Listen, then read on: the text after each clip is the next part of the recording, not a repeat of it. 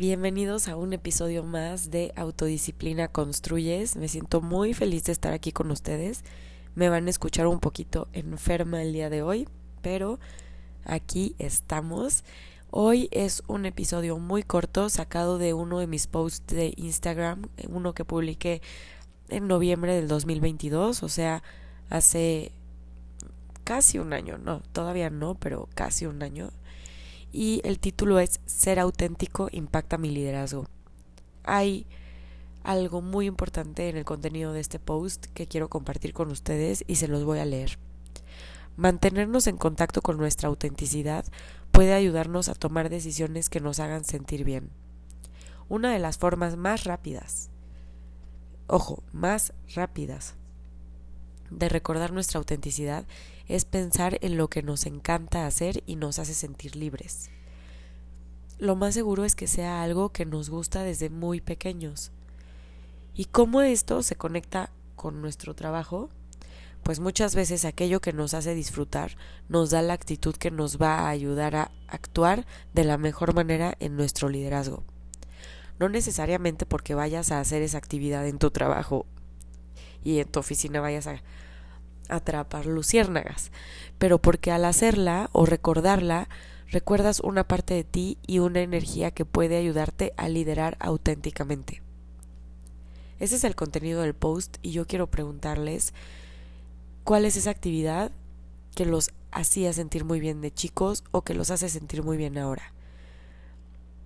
Alguna actividad que realmente los haga sentir con confianza, con fe, seguros, divertidos, conectados con la vida, esa actividad que hacían de chiquitos y se sentían plenos, o esa actividad que hacen ahora y se sienten plenos. Para mí de chiquita lo tengo muy claro, era, bueno, muchas cosas, pero algo que siempre se me viene a la mente era cuando donde vivíamos era muy boscoso y había luciérnagas en las noches. Y a veces salíamos y atrapábamos luciérnagas, después obviamente las liberábamos, solo era un momentito para poder verlas, contemplar esa maravilla de, de insecto. Y ese momento se sentía increíble, sorprendente, en conexión con la vida, como con algo más increíble de lo que alguien podría imaginar. Y actualmente esa actividad que me hace sentir de esa manera y que me permite pues ser una mejor persona o una mejor líder es tomar café y leer, literal. Simplemente hacer eso para mí en un espacio lindo, en un día que se sienta tranquilo y si es nublado aún mejor. De verdad que me ayuda muchísimo a sentirme en paz, protegida, conectada. Y el hacer esa actividad me hace sentirme bien y sentirme bien me hace ser mejor persona en mi día a día. Yo no tengo un equipo de trabajo, yo soy solo yo conmigo, por ahora. Y he descubierto que puedo ser líder o impactar a mi familia, amistades, las personas de las que me rodeo si traigo buena actitud. Pero también desde ese lugar puedo poner límites más fácilmente, puedo decir que no más fácilmente. Entonces también valoro mucho eso y eso me lo da sin duda alguna mi mi capacidad de hacer actividades constantemente que me hagan sentir bien. Me acuerdo que con un grupo con el que trabajé, una de las sesiones los hice de vez en cuando, interrumpíamos eh, el tema que estábamos viendo y les pedía que sonrieran o les pedía que se pararan y fueran a ver algo del espacio en el que estaban que les gustara mucho o se asomaran al cielo o algo que los inspirara en ese momento.